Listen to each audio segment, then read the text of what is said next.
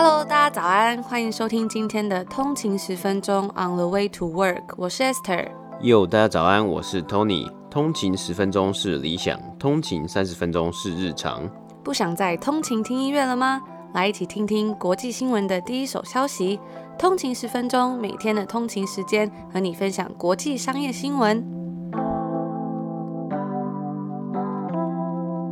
大家早安，今天是十二月二十一号，星期一，欢迎回来通勤十分钟。大早安。那我们上个礼拜的抽奖活动已经结束啦，我看到有很多通勤族都有参与这次的抽奖。我们也会在这几天把这个抽奖的结果公布给大家。然后我们真的有看到很多通勤族都留言了自己非常欣赏的企业家，我们也觉得非常的有趣。有一些甚至也是我们没有听过的，那我们也会赶快再整理一下。那希望也可以找出一些有趣的故事再跟大家分享。好，那我们就来看看上周五北美时间十二月十八号的北美三大指数表现。上周五的道琼工业指数呢是下跌了一百二十四点，跌幅是零点四一个百分比，来到三万零一百七十九点。标普五百 S M P 五百呢是下跌了十三点，跌幅是零点三五个百分比，来到三千七百零九点。纳斯达克指数呢也是下跌了，下跌了九点，跌幅是零点零七个百分比，来到一万两千七百五十五点。那上周五的北美股市啊，皆呈现下滑的状态，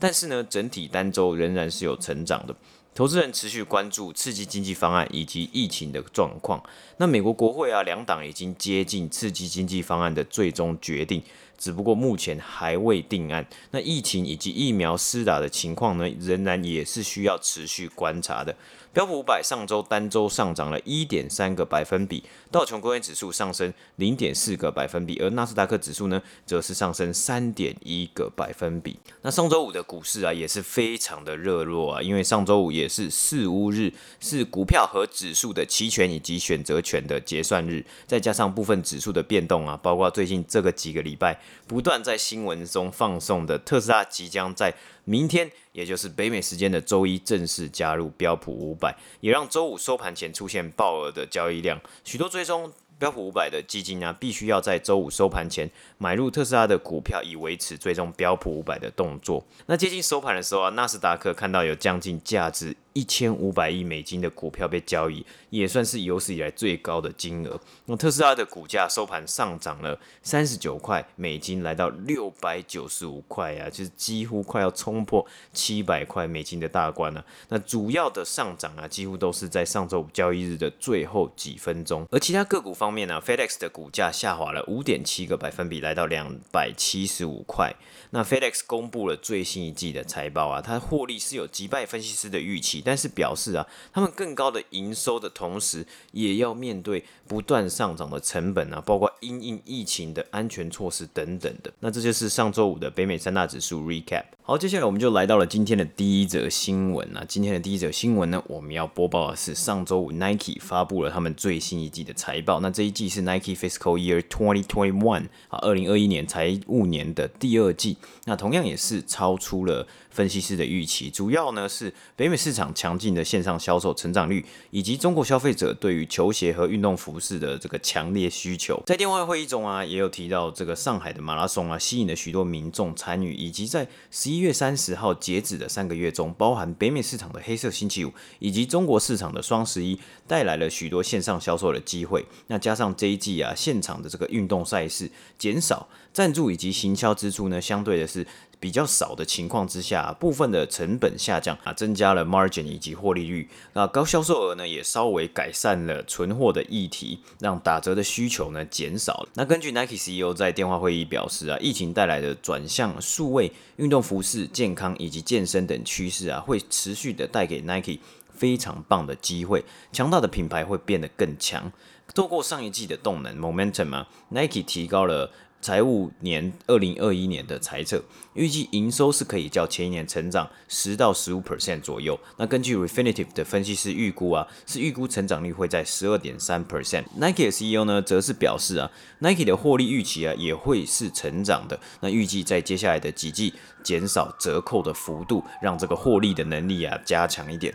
看来其实我们搬到多很多还是有这个消防车的问题啊。那大家如果之后有注意到的话，也可以再跟我们分享一下有没有听到这个。这个彩蛋啊，刚刚这个消防车的声音真的是太大了，所以我还还是得给他让路，给他给他过一下这样子。那接下来我们就讲一下这一季 Nike 的表现以及分析师的预估啊。Earnings per share 呢，EPS 是七十八美分，击败了分析师预期的六十二美分。那营收是来到了一百一十二亿美金啊，击败预分析师预期的一百零五亿美金。那净利呢是十二点五亿美金，与去年同期的十一点二亿美金啊是成长了十二个百分比。啊，营收呢则是较去年同期成长了九个百分比，也可以看得出来他们的这个 margin 还有获利率是真的有在增加的。那这一季的 Nike 线上销售是成长了八十四个百分比啊，也就是表示说，越来越多消费者造访该公司的网站去购买运动服饰以及运动鞋。那这样的销售成长也算是弥补了量贩合作销售额以及 Nike 的实体直营门市的销售额下滑的状况。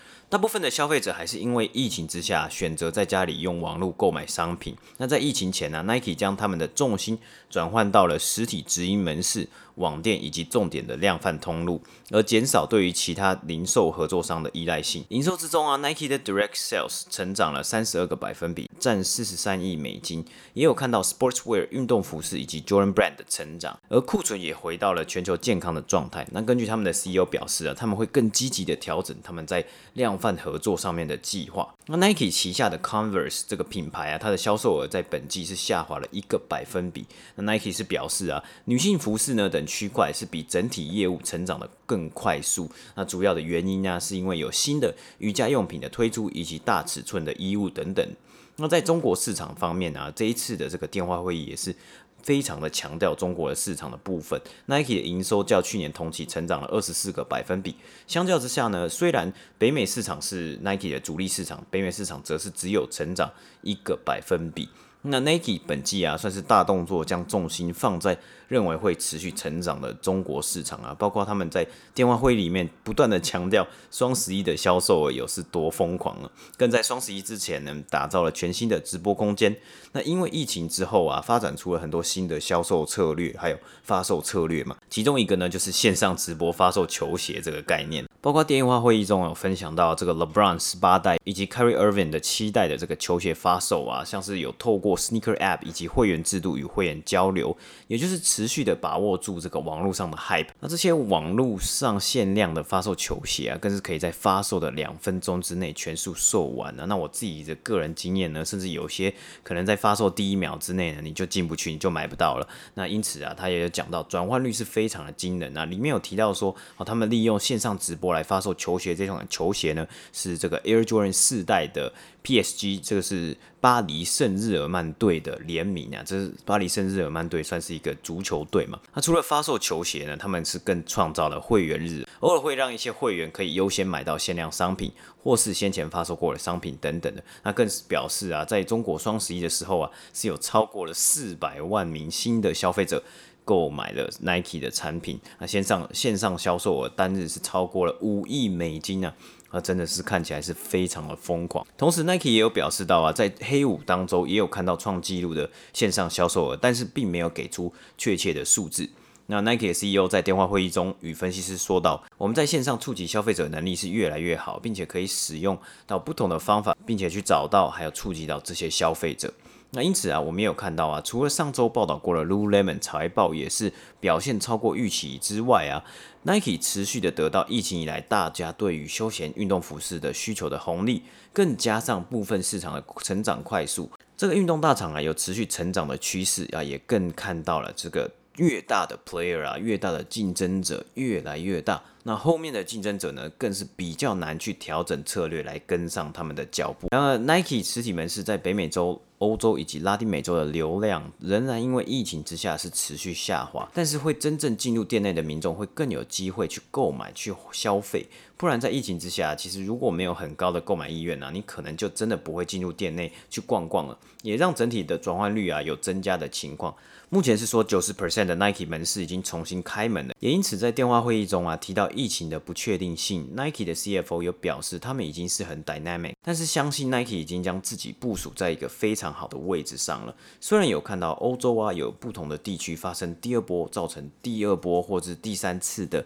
lockdown，但是透过网店以及调整商店时间呢，仍然是看到了目前的 holiday season 销售额是持续成长。那我认为啊这个东西对于许多的零售店或是零售商都是这样子，特别是一些不是龙头的这些品牌以及商店，因为今年真的是 open close open close，就是开了又关，关了又开，一下五个小时，一下几个小时，或是限制人数，限制店内的人数。那不仅仅是第一线的服务人员呢、啊。连带也会影响 supply chain 要如何去供应，开了几天又关门的这些店面门市。那像 Nike 能够有规模或是系统性的去面对这些突如其来的变化，但是其他后面的零售商如果没有足够的系统的话，像是今年呢圣诞节多伦多很多地方都关门，那你只能做 curbside pickup。只是每一间店 curbside pickup 的规则以及方式都不一样，那你是要如何去设定这些规则，又要如何去教育员工去执行这些策略？因为毕竟这些员工其实也是第一次遇到这些事情，或者是第二次而已。其实很多的政策啊，还有很多的方式啊，都一直在改变。因为今年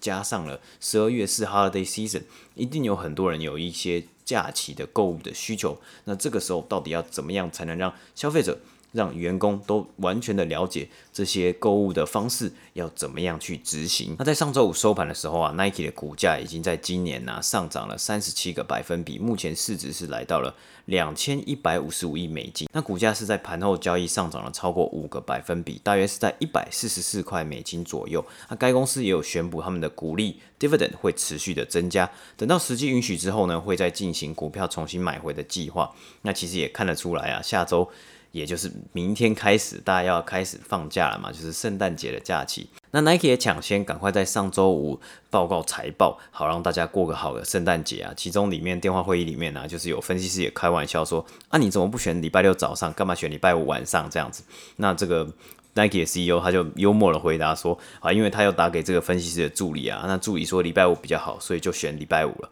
不过基本上就是一个玩笑话啦，也是希望大家是可以有一个好好的圣诞假期。”以及剩下十天就要跨年，又要结束这个二零二零年了。那这就是今天的第一则新闻报道。最近大概是一个多礼拜前，在多伦多的市区开了一家新的素食店。那这家素食店呢，其实早在一九八六年，他们向海外拓店的时候就已经出现在台湾了。而且当时啊，台湾是他们在海外的第一家分店。但很可惜，在台湾的短短两年，他们就决定退出台湾市场。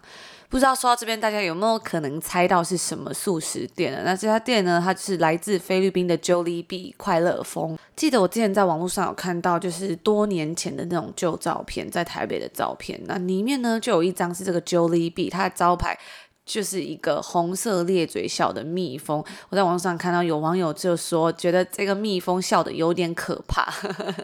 那那时候他们扩展来台湾的时候，他的初期业绩其实也成长得非常快速。但后来在一九八八年的时候，因为房地产飙涨，然后店面的租金也飞涨，让他决定退出台湾。当然，其中也还有一些，比如说他的位置没有选得非常好的一些问题。但是从一九九四年这间公司他们进军到科威特，一九九八年进军美国呢，就可以看出来，Jollibee 他其实没有放弃这种进军海外的心。希望可以为许多离乡背景工作的海外菲律宾人提供一个家乡味。而 Jollibee 啊，其实是菲律宾的主要市场领导者，它在全球总共有超过一千四百间店，其中超过两百四十间是在海外。那为什么我是说超过两百四十间，而不是直接说一个数字呢？因为它这几年呢、其实真的是一直在快速的扩张。它在美国、加拿大、香港、澳门、越南、新加坡、马来西亚、沙乌地阿拉伯、科威特、巴林、意大利还有英国都有开业。那他在美国呢，有四十五家店，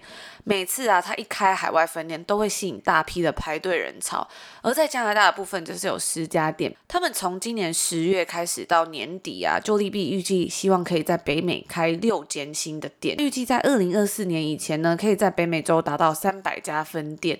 所以他这样一年可能差不多要开个一百家店，也算是真的还蛮多的。那在今年八月的时候啊，Jollibee 还在新加坡开设了他们第一家 Cloud Kitchen，也就是我们之前有跟大家介绍过的，就是这种云端厨房、幽灵厨房的概念。在十月的时候，他还开设了他们第二家的云端厨房，那一样是在新加坡。不过呢，因为今年疫情的关系啊，从二零二零年的一月，就是今年的一月到今年的九月，Jollibee 总共有三百三十九家门店是永久关闭的。那在菲律宾呢，是有一百一十八家，而在海外则是有两百二十一家。该公司也预计说，二零二零年他们可能关闭的总数量是五百零七家店。那来讲一下这个 Jollibee 的一个背后小故事。其实，在一九八一年，就是第一间 Jollibee 刚开业没有多久的时候，那时候麦当劳就来到了菲律宾。那他的创办人呢？他的创办人也叫 Tony，他叫 Tony Tan c a t h i o n。他被告知说，他有两种选择，那分别是将 Jollibee 卖给麦当劳，或是成为麦当劳的连锁。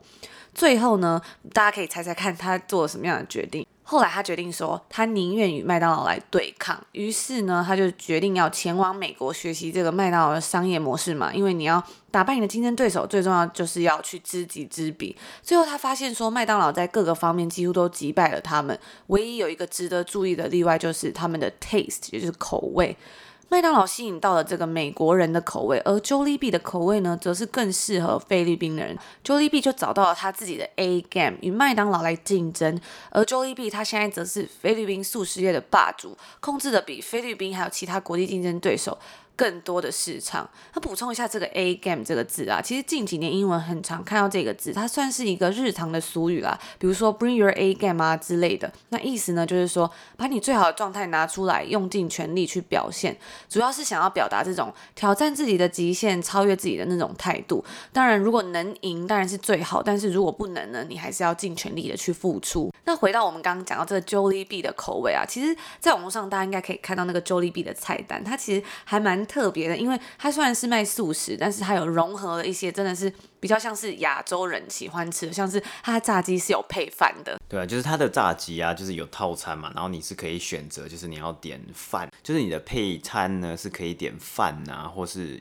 炸薯条或是马铃薯泥，然后它其实也还有像是意大利面啊，那那意大利面我自己的感觉啊是有点像是台湾那种早餐店的铁板面的那个感觉，所以就是它有一些其其他的一些餐点是跟一般比如说我们在北美洲看到像 Popeyes 啊，或是 KFC 啊，或是其他的 Chick-fil-A 啊，或是等等素食店是有做出它的这个独特性，它还有一个类似因为像是类菲律宾的米粉的这种面食的感觉，所以就是它多了一些不。不同的口味啊，多口味的多元性，让一些消费者会想要去来尝试看看。那还有一个就是汉堡排套餐哦，就是两片汉堡排，然后配饭这样。我觉得这都是算是平常我们比较少在素食店里面看到的东西，还蛮特别的。我们今天呢晚一点也会去买来吃，然后明天再跟大家分享这个 Jollibee 吃起来怎么样。回到这间公司啊，我们来补充一下它今年的表现好了。其实早前 Jollibee Foods Corp 在二零二零年第三季的财报上面显示说。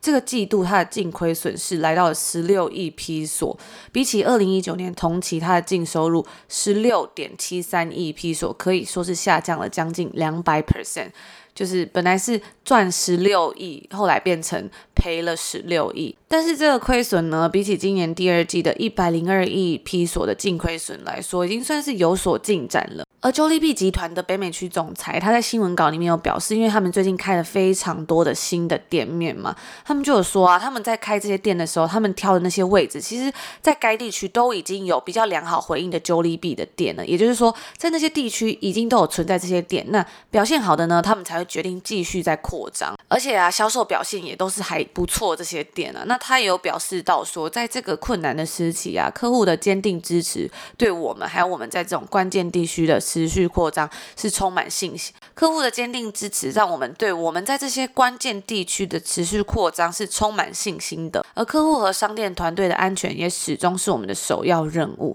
那这就是我们今天关于这个 Jollibee 的一些报道。在明天呢，我们也会继续为大家播报这个下半集，也就是我们要来讲到这个。Jollibee 他创办的故事，因为他其实是一个菲律宾的家族所创办出来，那其实他整个创办的故事也是非常有趣。我们明天也会来跟大家分享，一并就是加上说我们吃过这个小心得这样。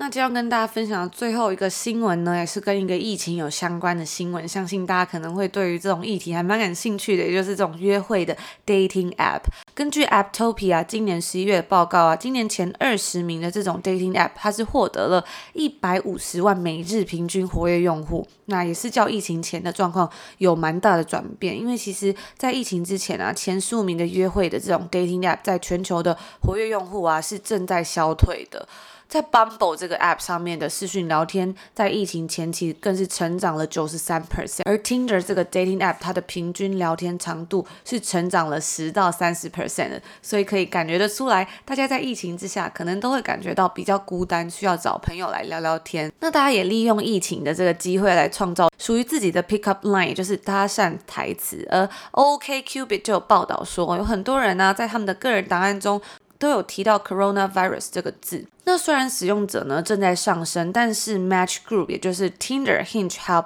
Plenty of Fish 的母公司，他们还是在变现的方面遇到了一些困难。今年平均每位使用者产生的营收仍然是持平的。部分的原因呢，是因为使用者并不会这么轻易就转到付费使用的功能，因为他们也知道说，疫情之下你要真正认识其他人，并且进行面对面的约会，其实是难上加难，因为。他们如果真的使用这些付费功能，相信这些消费者他其实是会想要得到更多，不只是用线上聊天嘛。像我记得在之前呢，Tinder 好像就有推出，因为疫情之下，他就有说，诶，我们有一个什么护照还是什么样的功能是可以开放免费，就是你可以选择你想要认识别人的地区。那这在之前好像是要付费的一个服务嘛。那就像在家工作啊，线上约会可能还是会需要持续一阵子了。而根据 Helen Fisher 线上约会网站 Match 的 Chief Scientific Advisors 表示说，他在调查中啊，有发现百分之六十九的受访者表示说，他们会持续进行线上的视讯约会，就是即使在现在这样的状况，他们还是不太敢出门做一些实体的活动啦。那这就是我们今天最后一则新闻，不知道大家有什么样的感觉？因为其实我觉得在台湾真的是应该还是感受不到这种。没有办法出门去跟新交的朋友啊，或者是网络上认识的人实体约会的这种困难，因为在台湾大家还是可以好好的看演唱会啊、看电影，真的是还是非常幸福的。那以上呢，就是我们今天要跟大家分享的新闻啦。前几天我们在我们的 Instagram 上面有跟大家分享说，哎，最近很爱听伍佰的歌嘛。其实我从以前就很爱听老歌，以前在跟朋友去唱 KTV 的时候，我就点一些老歌，然后大家就会笑我说，哎，怎么都唱这种奇怪的歌？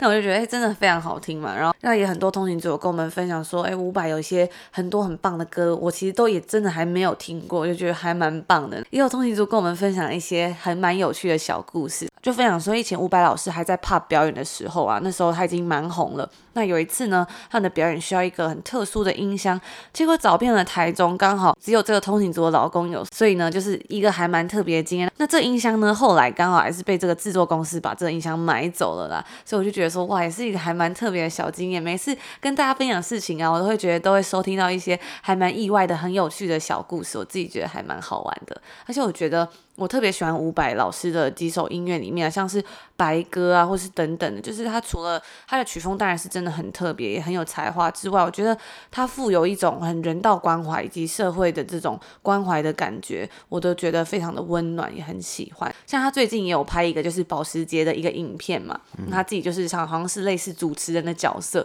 我就觉得说哇，他真的是活得非常的自我，很知道自己喜欢什么样的感觉啊，很知道自己的人生追求什么东西，然后感觉。活得很潇洒啦，而且有通勤族也有跟我们分享啊，就是他觉得伍佰老师是一个非常有自信的一个人啊。感觉得出来，因为常常看到什么康以前康熙来的片段啊，就是哇，他那个眼中就是觉得说我最帅这种感觉。那之前呢，我有看到有朋友分享说，哎，在小巨蛋看到伍佰老师在溜冰嘛，因为他好像他的兴趣就是很喜欢溜冰，然后我会发现哇，就是他是一个大明星，可是他就是很自由自在做自己的事情，就是也没有说戴口罩啊，或者是遮住自己什么，他就是在那个小巨蛋溜冰场跟大家一起溜冰。当然那天后来好像是发生了一些有一些意外，意外就是他脚有。受伤还住院了很久，导致演唱会取消等等的，但也是看到他很快就复出，然后赶快去参加别人的演唱会嘉宾，对，欸、当别人的演唱会那个就是特别来宾嘛。考这边考大家一个英文单字好了，友情客串，我们在前几集有跟大家分享到的，